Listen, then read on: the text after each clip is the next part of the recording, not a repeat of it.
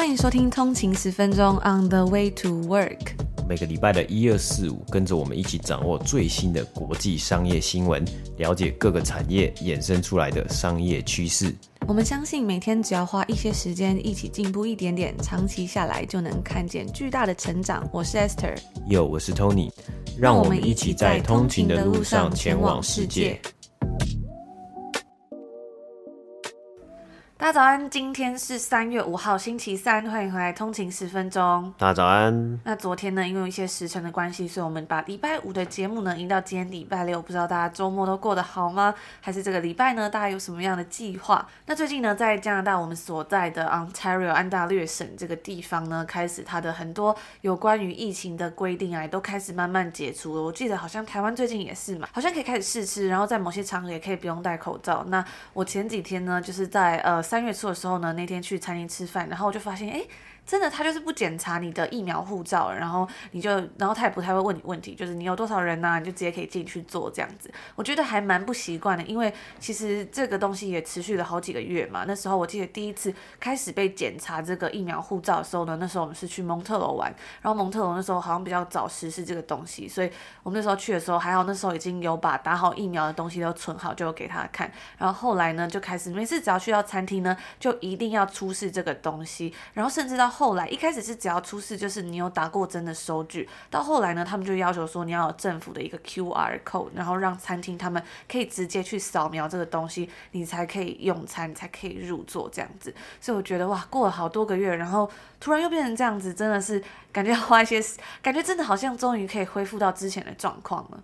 嗯，我记得好像要就是疫苗护照，或是这里就是说 vaccine certificate，或是就是 proof of vaccine 啊，就是说，哎、你有打疫苗的一个证明的这个政策，还是这个规定，好像是在去年九月的时候开始实施的。那一路到二月底，就三月一号的时候是有解除了嘛？就是哎、你如果店家他的这个政府上面的这个公告是说，你如果店家有，就是他不会强制。要求店家一定要看，但可能有一些店家如果还是想要看的话，应该也是可以看的。但是其实从去年九月到就是二月，真的也过了大半年以后，就是过了很长一段时间，你进去餐厅呢就要开始急急忙忙先把手机拿出来啊，然后再把你的这个，因为他在看这个呃 QR code 之余啊，他还会看你一个，就是你可能有没有这个健保卡，或是你的身份证啊，或是这驾照啊等等，就是会看再看一个有照片的一个 ID 啊。那呃出。除了这个之外呢，我觉得就就是跟之前我们有跟大家介绍过的加拿大的这个卡车司机的抗议嘛，那这阵子呢算是诶画下了一个句点呢，在加拿大这个部分呢。但是那时候就有很多人讲说，诶，是会不会这些政府啊是因为这个卡车司机的抗议的压力而去来放松这些疫情相关的限制啊？那当然，呃，政府是绝对不会直接的承认嘛。那他们是说，像安大略的省长是说，呃，他认为现在的状况。已经呃在渐渐的趋缓，然后我们可能也要与病毒共存啊等等，所以它才开始有这个呃回到呃算是回归啊，或是重新开放的每一个阶段的一个步骤啊。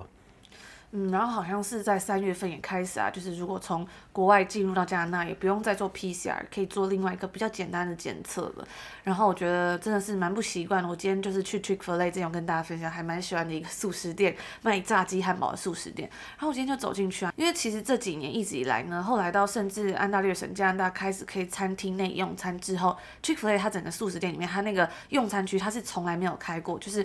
它的用餐区就是全部封起来嘛，然后我们就想说，嗯，他应该是不打算开了。其实也有蛮多的餐厅可能是比较偏向素食的，他就是它里面的位置就是不开了，一直一直到甚至是解除这个餐厅的问题，他都解除餐厅限制，它也不开。结果我今天去买一个红茶，之前有跟大家分享过，有通勤族推荐给我，很像摩斯红茶，就是 Chick-fil-A 的 Iced Tea，然后呃 half sweetened half unsweetened，一半一半甜一半不甜，就可以混成一杯半糖红茶，我很喜欢喝，然后今天就去买，然后就发现进。竟然他店里面的内用区是打开了，我真的是，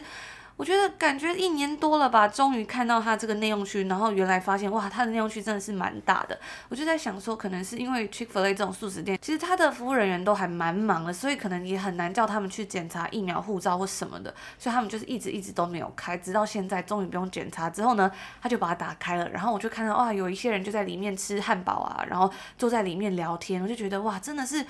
终于终于好像回到这个二零二零年疫情之前的状态状况。那因为台湾最近也是放宽了很多的限制嘛，也欢迎大家可以跟我们分享一些，诶，你的感受啊，有没有觉得哪边特别不习惯，或是觉得有种不一样的感觉？今日北美时间的三月四号星期五，那我们看一下今天的美股三大指数呢。道琼工业指数是下跌了一百七十九点，跌幅是零点五三个百分比，来到三万三千六百一十四点。S M P 五百标普五百指数呢是下跌了三十四点，跌幅是零点七九个百分比，来到四千三百二十八点。纳斯达克指数呢是下跌两百二十四点，跌幅是一点六六个百分比，来到一万三千三百一十三点啊。那今天我们是看到啊，呃，三大指数呢继续的下跌呢。那今天也结束了本周的交易日嘛，我们就看到了 S M P 五百的标普五百指数。本周单周是下跌一点三 percent，道琼工业指数呢也是下跌了一点三 percent 的纳斯达克指数呢，科技股为主的纳斯达克指数单周是下跌二点八 percent。最主要呢，我们是持续看到了俄罗斯以及乌克兰的战争呢，持续在影响全球的经济嘛。那主要呢，最主要很多的这个呃 commodities，很多的这个相关的能源的价格呢都有上涨。我们今天看到石油的价格呢也继续的在飙升呢。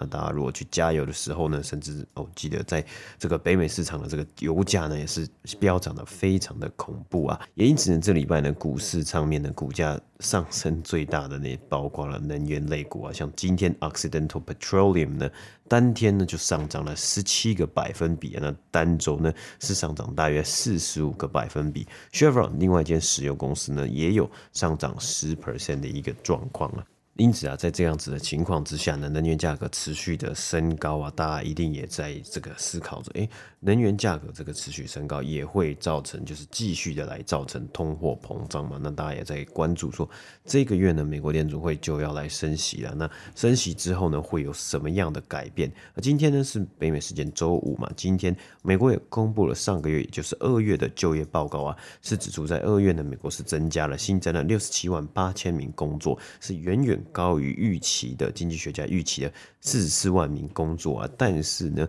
目前来说应该，诶，这样子强劲表现的就业报告呢，还是无法让整个市场或是整个大盘呢有往上的一个趋势嘛。最重要的就是因为现在大家其实最关注就是全球的经济以及俄罗斯的战争呢，到底什么时候呢会有一个结果，或是它会到底它的走向，到底最后的结果会走到哪一个方向了？那以上就是今天美股三大指数的播报。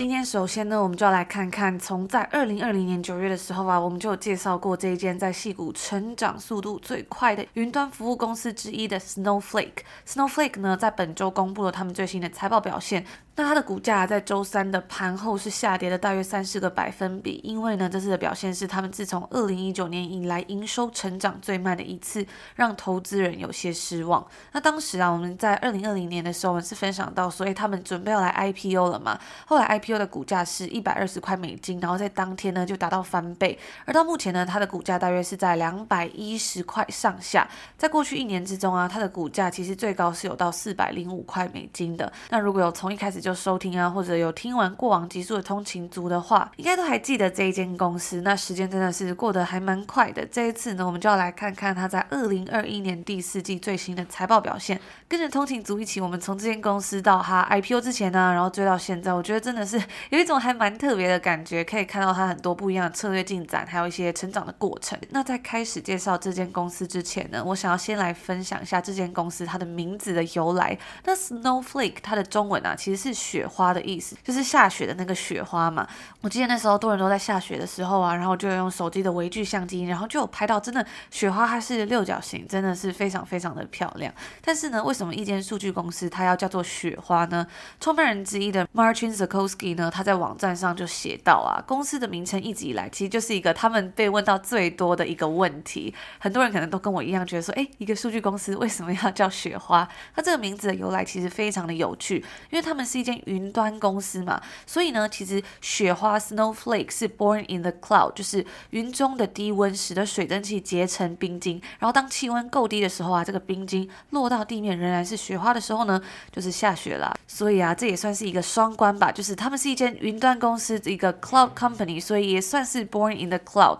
那所以对像是这个 Snowflake 这样的数据库而言呢、从地面建起来的一间公司，但是它的东西呢是在云端上运作着，这个名字啊，感觉就是十分契合的了。而第二个原因呢，是因为几位创办人啊，甚至他们第一位的投资人都十分热爱滑雪，就是一个这么简单的原因。那最后一个原因是因为说，每一片雪花其实都是独一无二的。他提到说啊，在公司的架构之中有个很特别的地方，就是它可以让顾客在他们的系统之中拥有无限量的数位仓库，让每个客户呢都可以找到自己最需要的服务，是不是听起来还蛮酷的？那接下来呢，我们就来看看这间公司它到底是在做什么的。那这家公司它是成立于二零一二年，所以时至今日也差不多十年了。跟传统三种 Cloud Computing Basic 的云端服务，也就是 SaaS、PaaS 以及 E S 比较不一样的是，Snowflake 所提出的是 DaaS，也就是 Data Warehouse as a Service 的概念，提供基于这种云端的数据仓库的 SaaS 服务。那他们公司的软体呢，是允许用户分析跨多个平台的数据，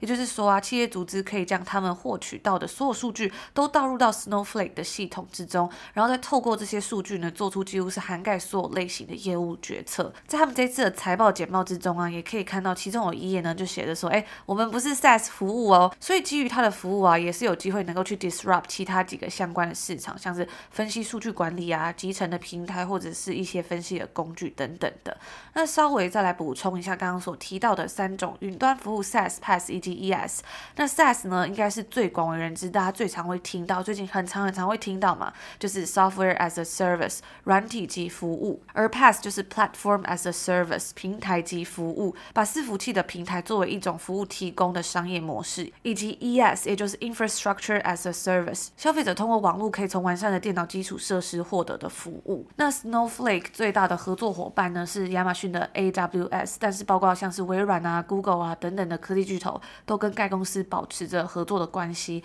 而大约有五分之二的财富五百强公司呢，也都是有使用 Snowflake 作为他们的软体。那我在看他财报的时候，发现还蛮有趣的是，因为我们在去年一开始介绍的时候呢，我们就有提到说，该公司的毛利率是持续的在增高，从二零一九年的一月底是四十六点五个百分比，半年后升到四十九点四个百分比，到二零二零年一月的时候来到了这个五十六个百分比，然后同年的七月呢是到了六十一点六个百分比嘛，就是我们在二零二零年。九月的时候跟大家分享的，那在这一次的财报之中，我就看到说，诶，他们这一次也有提到说，他们的呃产品的毛利率有在持续的进步，诶，然后在这一次呢，它是达到了七十五个百分比，所以也算是一个很不错、很不错的表现。那紧接着我们就要来看看说，诶，那它如果表现一直都是很不错，也成长的很好的话，为什么他们这次的股价还是有这么大的下跌呢？刚刚有稍微提到说，它的原因是因为他们这一次的表现是自二零一九年以来营收成长最慢的一次嘛。不过啊，其实因为 Snowflake 它还是算是一间成长最为快速的上市公司之一，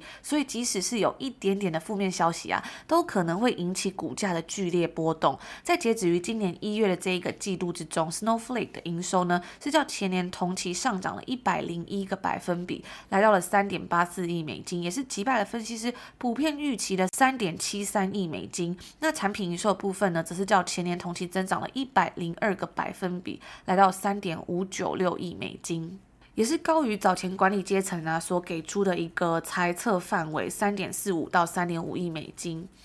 不过呢，分析师在周四的时候就指出啊，该公司击败预期的利润率，其实比起上一季来说呢，是稍微有收窄，也显示出跟截止于去年十月的那个季度的一百零四个百分比的增长相比啊，其实也是有所放缓的。而这其中的原因呢，则是跟目前该股票的主要问题，就是与该公司的 consumption-based 的使用者付费商业模式有关。在他的财报之中写到啊，有百分之九十三的客户呢都是 consumption-based，也就是说，你总共使用多少的服务，多少时间，就是要付多少钱，不多也不少。跟一般我们在看到的 SaaS 公司是不太一样的。那这个部分我觉得真的也是还蛮特别的，因为我们很少有跟大家介绍到像这样的一个公司嘛。该公司的 CEO Frank Slutman 呢，在接受采访的时候，他就解释说啊，公司在一月份的时候对软体进行了调整，让客户呢可以使用更少的资源去完成相同的工作，也就是说呢，客户可以更有效率，也更节省成本嘛。但是呢，这项调整呢、啊，在一月份短短三个礼拜之中，就让公司损失了两百万美金。因为其实，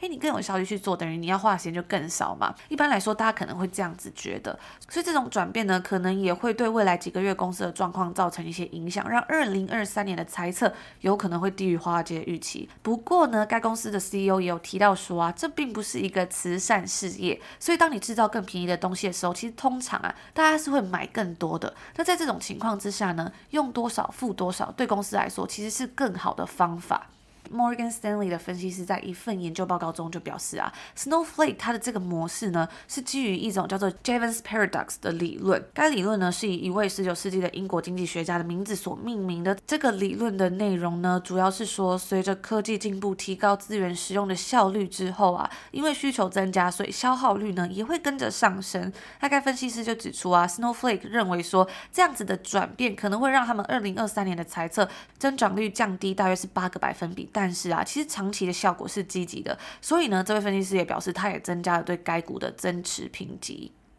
另外，他补充说到啊，透过提高客户所得到的性价比，Snowflake 在近期的财务方面呢是受到了冲击，但是啊，这样的调整长期下来啊，应该是会产生更多的工作量到他们的平台上面，并在长期实现更持久而永续的增长。而我们呢，也因为这样可以去利用这样子的波动啊，去重新建立对该公司的持股部位。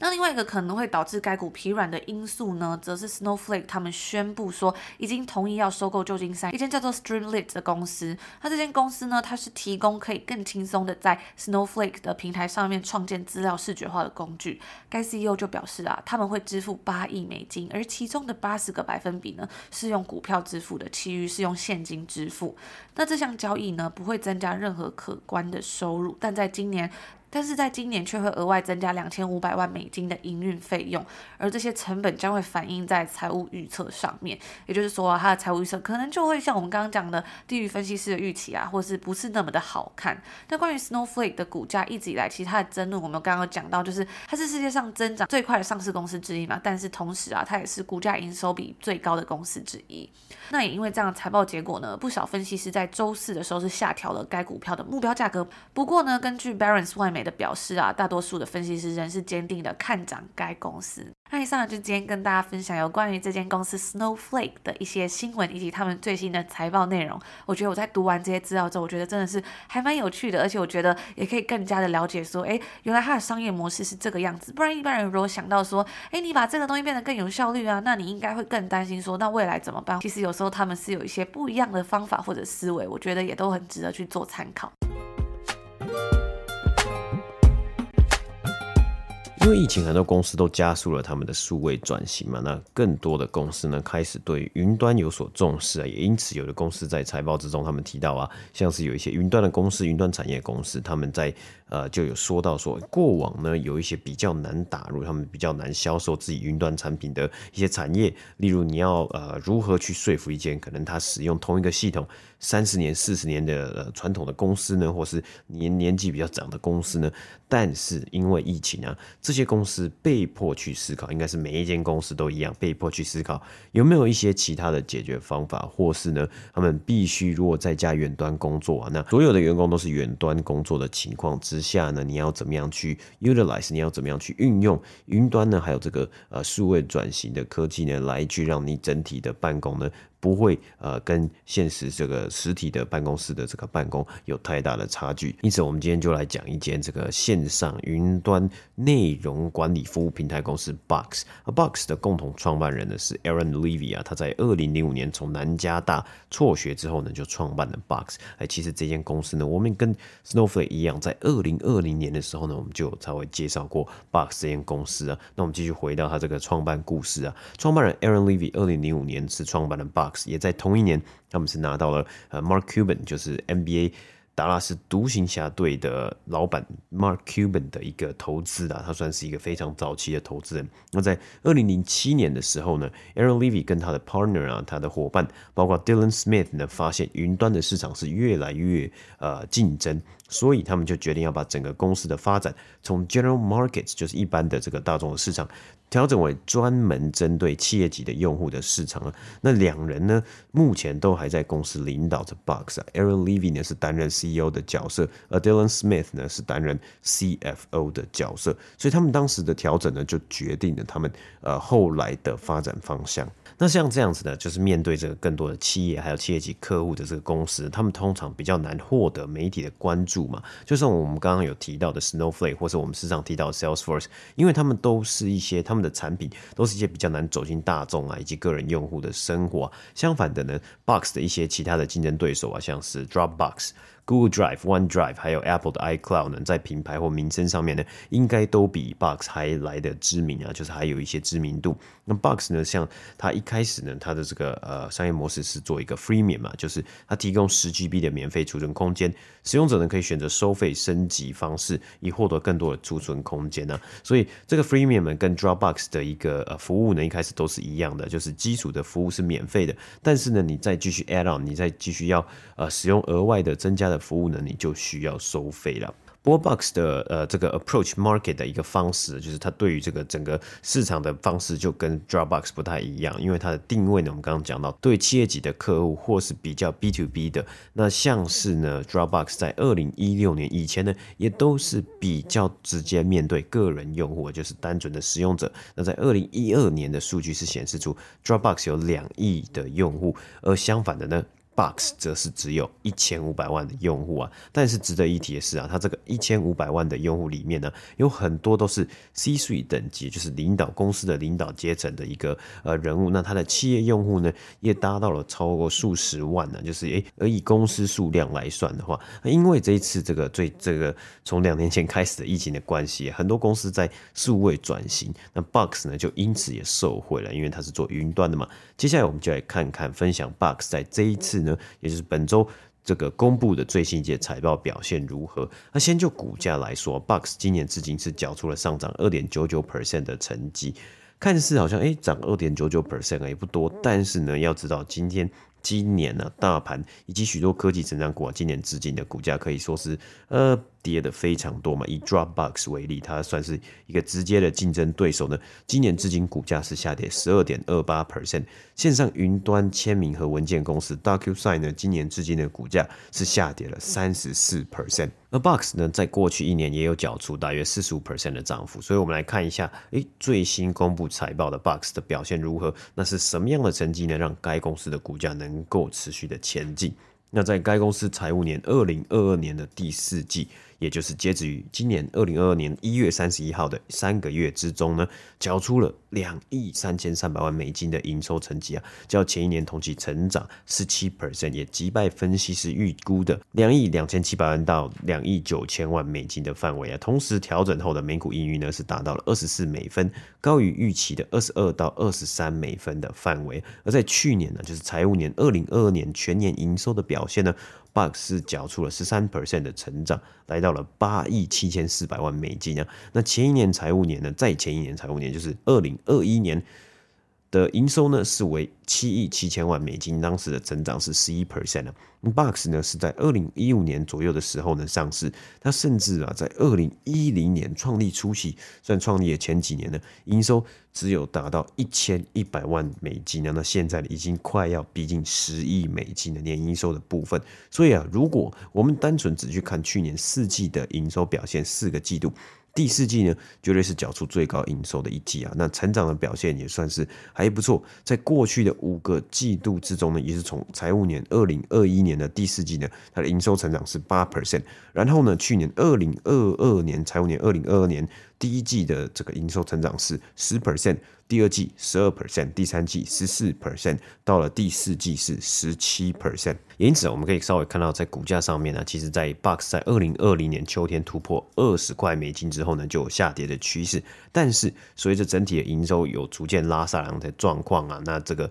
呃股价呢，也是有这个慢慢的攀升。最主要的原因啊，就是 Box 在大型以及多项产品的交易数量有不错的成长突破啊。简单来说说，就是它的销售团队对于向上销售 Up Selling 以及新增客户呢的销售有更加的表现呢、啊，在新的 deal 成交案上面呢，第四季超过十万美金，就是单笔这个交易案呢是价值是超过十万美金，就是呃换算起来差不多约为三百万台币左右的交易案呢是达到了一百二十八件呢。而在整体财务年二零二二年呢，有超过十万元美金的交易案呢，就来到了三百五十八件呢，比起前一年呢两百八十七件，成长二十五 percent。而同时啊，该公司的企业用户呢，也持续的来去购买更多的产品，增加粘着度啊。例如在去年，Box 就推出了 Box Sign 的功能，基本上就是跟 DocuSign 的云端签名文件来竞争啊。他们也主打可以跟 Salesforce 啊、Octa 来去整合，来去做，在从这些系统之中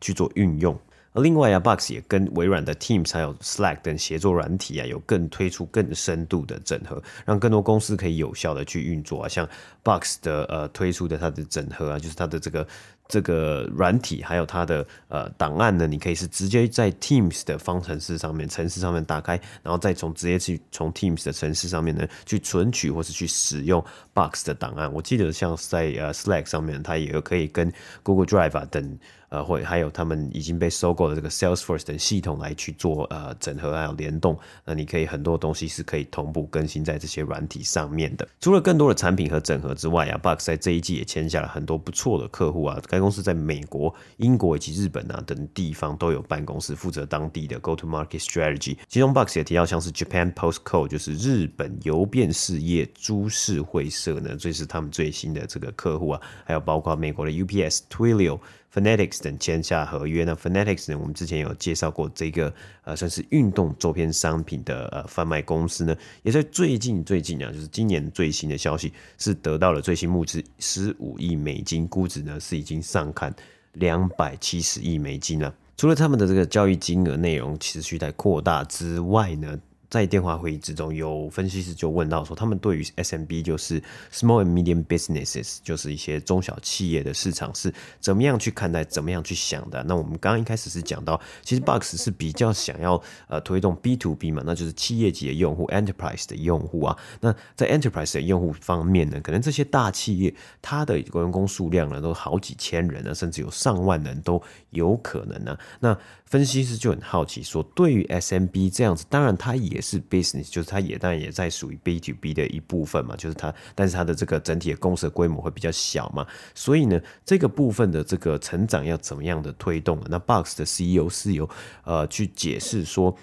虽然他们这些公司在可能在规模上面，如果单做人数上面的呃这个差别，当然是有一段距离啊。但是呢，我们如果去看，假设五十人的公司、一百个人的公司到五百个人的公司，这些公司他们在平常内容管理上面呢，比如说文件的管理，还有文件的安全啊，确保 compliance 以及。呃，签名等等的一些需求呢，其实跟一般的大企业一两千人啊，甚至上万的人大企业的需求，其实是呃差不多的，就是他们一定也是要需要到这用到这些呃日常的这些文件啊、档案啊、存取等等的，但是呢。跟一般的大企业，就是上万人啊、上千人的公司比起来呢，可能这些两三百人公司呢，他们的 IT team 就是他们的这个 IT 团队呢，或许会更精简一点点的。那这个时候呢，他们需要一个线上的一个呃文件或是内容管理平台，可以让他们的 IT team 呢更直观的、更直觉的去操作，更轻松的去操作。或许这也是 Box 可以提供给这些公司级的客户的一个价值啊。所以呢，他们的 CFO 也补充到，他们。在 SMB 的这个区块，以及在 Enterprise 企业级的这个呃区块上面呢，都有看到将呃大应该是双位数表现的成长了，所以代表说其实。Box 呢是有效的，或是未来呢是能够持续往这几个方向前进，就是哎，所有的公司呢都有机会要来去使用到 Box 的一个服务的平台的服务。除此之外啊，Box 当然有提到，就是他们推出的这个 Box Sign 嘛，他们也希望呢，就是他们跟着 DocuSign 一起呢，把这个这种线上签名档呢，还有线上签名的这个档案市场去做大。那当然绝对有可能，就是因为是直接竞争，他们也绝对有可能去把。DocuSign 的一些呃市占率把它抢下来，或是如果他们没有成功的话呢，可能 DocuSign 的这个市占率呢会持续的在成长嘛，所以这也是一个哎蛮值得关注的一个地方啊，是他们能不能呢逆袭成功呢，或是他们能不能呢就是呃夺下。这这个宝座，而在成本架构上面呢，也可以看到 Box 的成本架构也有好转的情况啊。在二零二零年财务年，二零二零年他们的 Sales and Marketing 就是行销以及销售的成本呢，是占营收的比例达到四十 percent 啊。而在二零二二年呢，就是最新一年呢，它的 S M S N M 新销以及销售的占比呢，占整体的营收呢，则是达到了二十八 percent，就是有下降十二 percent 呢。R N D Research and Development 的一个这个研发以及开发这个成本这个花费。占营收的比例呢，也从二十 percent 呢下降到了十七 percent 呢。那预计呢，在今年财务年 Box 二零二三年第一季呢，它的这个营收会达到两亿三千三百万美金到两亿三千五百万美金，而全年营收呢，预估会上看十亿美金啊，成长大约为十四 percent 呢。那诶、这样子的这个呃，他们的这个财务预测呢，也是。算是比起分析师预估还要来得好一点点的，所以也是呃很多的分析师都认为呢，这算是一个不错的成绩以及不错的猜测啊。那 Box 今天呢收盘是持续的上涨三个百分比，来到二十七块美金以上，就是今天第二则新闻的播报。以上呢就是今天我们在星期六这个周末要来跟大家分享的新闻啦。今天分享到几间科技公司的财报，我自己都觉得真的是非常有趣。然后这些公司呢，其实我们在过往的节目里面呢，也都有跟大家介绍过，就是可能是在二零二零年或是二零二一年啊，从甚至像 Snowflake 在 IPO 的时候，我们有跟大家介绍这间公司一路以来追踪到现在，或者是 Box 这间公司嘛。所以我觉得真的是非常有趣啊。如果是从那个时候就开始听了通景族，相信你们到现在哎，应该会有一些不一样的感受，就是。更了解这些公司，或者是可以更了解说他们一直以来的策略，还有成长的方向。那在昨天呢，我们有在我们的 IG 上面跟大家分享一个算是我觉得还蛮重磅的消息吧。我们因为我们一直以来也会在我们的 Instagram 上面跟大家分享很多算是一些比较快讯的内容。那昨天就跟大家分享了一个，就是亚马逊竟然决定说要把它所有实体的书店都关掉了。那这其实真的算是一个还蛮让大家就是有点震惊的事情，因为其实在早前在创立的时候啊，在亚马逊刚开始创立的时候，它就是以这个网络书店起家的嘛。后来呢，它甚至是很多人就会说，诶，亚马逊扼杀了传统书店的营运模式。很多人呢，因为因为亚马逊它可能可以提供呃比较低廉的价格啊，或者是现在它有 Prime 的 service，就是你可以一天甚至是同天就可以送达东西。之后，很多人呢，他去书局他可能就不买书了，他就是诶在边比，他就会在手机上先比好价格，然后哪边便宜就在哪边买这样。那通常我就发现亚马逊的价格通常都会比实体书店再便宜个零点五块上下，就是不会到很多。所以有时候对于这些传统书店来说呢，经营又变得更加困难了。然后到后来啊，亚马逊也开启了它属于它自己的实体书店。可是时间到了现在呢，它也决定说要把重心摆往其他地方了。在北美时间的周三的时候呢，他们就表示说，他要来关闭总共六十八间的实体书店啊，还有快闪店。那他们说，对于早前草率的实体店策略进行一个重大的调整。在未来啊，亚马逊会更专注在像是超市的部分，比如说 Amazon Fresh，还有 Whole Foods 这个比较算是比较高档的超市，还有在洛杉矶今年才开的这个时装店 Amazon Style，以及无人超市 Amazon Go 上面。那除了关闭书店之外呢，它也将关闭其他两间，他们称之为叫做 Four Star Stores 四星商店，主要里面是在卖那些呃可能在网络上他们拥有比较高的一个客户评价的商品的一个实体店面。那他们一开始其实是做网络书店的嘛，但是呢。在二零一五年初的时候呢，亚马逊就首次涉足到这种实体零售产业了。在他们公司成立二十年之后呢，他也开设了第一家是以学生为主要客群的一个校园商店。那也是在那一年呢，亚马逊在西雅图也开设了第一家实体书店。在二零一七年呢，亚马逊甚至宣布说要收购 Whole Foods 嘛。这个除了他们把这个超市买下来之外，其实更重要是他掌管了这间连锁超市旗下，它有数百家的杂货店，也就是说，它有不同的通路。啊，它有不同的仓库。那在今年初呢，该公司更宣布说，他们要来开设我们刚刚所提到的这个 Amazon Style，里面主要是卖一些饰品啊、衣服跟时尚相关的东西。那根据亚马逊的年度报，那根据亚马逊他们最新的年度报告，在截止去年十二月三十一日的时候呢，该公司在北美的部分呢、是拥有六百七十二家的实体店，包括我们刚好提到这个 Whole Foods 的超市。那最后呢，如果在北美通勤族你们很常会去逛呃亚马逊的店的话呢，他就有提到啊，受影响的商店关闭日期会因地点的不同而不一样。那顾客可以透过店里面的指示去了解这些日期。嗯，对啊，但是呃，因为这一次主要最大的影响就是亚马逊去关闭它一些实体书店嘛，那感觉其实它对于其他的，包括像是生鲜杂货，甚至以 Whole Foods 为主，或是一些无人超市 Amazon Go 呢，它应该未来还是有更应该算是更积极的计划。所以这次呢，我觉得感觉好像就是先把呃比较可能他们觉得比较没有在未来的这个主力。目标之中的这个书店呢，先关闭，然后之后呢，再把它转移到可能像是无人超市啊，甚至是其实 Whole Foods 的店点呢，它的据点也是非常的之多嘛。那这些据点呢，也可以让它用来就是作为他们之后如果要再进军更多的实体的市场之之下呢，或是零售实体市场之下呢，有一个呃依据的。那以上呢，就是我们今天星期六要跟大家分享的内容啦。在礼拜六的时间呢，还可以收听一些这种商业新闻啊，然后算是补充一点商业。业思维或者是一些最新流行的消息，我相信大家今天应该有一种新新脑，然后在周末还要努力的感觉，也是一个很棒的事情。那我前阵子呢，就有收到一位通勤族讯息啊，他就说，诶，偶然找到了通勤十分钟这个频道，目前呢，他也是坐标在多伦多的一个 equity researcher，那希望你们可以持续的做下去，让大家更了解金融这个有趣的领域。那我觉得非常开心啊，其实因为呃开始做通勤十分钟这个节目以来，真的认识到很多通勤族，那大家其实都不管是对金融有兴趣，或是对自我成长有兴趣啊，在这条路上，我觉得可以跟大家一起互相成长、互相激励，就是有一种大家互相督然后一起进步的感觉，然后可以跟大家分享这些内容啊，像今天就讲到这个东西，都是在过往以前有讲过，然后再拉到今天，你可以一起分享的时候，我都觉得真的特别有动力，特别开心，也非常谢谢这位通勤族的鼓励。就是每次收到大家的讯息啊、留言或是鼓励的时候啊，我都会觉得真的是又有一种哇特别有动力再继续努力啊，或是去找出更棒、更多很好的新闻给大家跟大家分享那种感觉。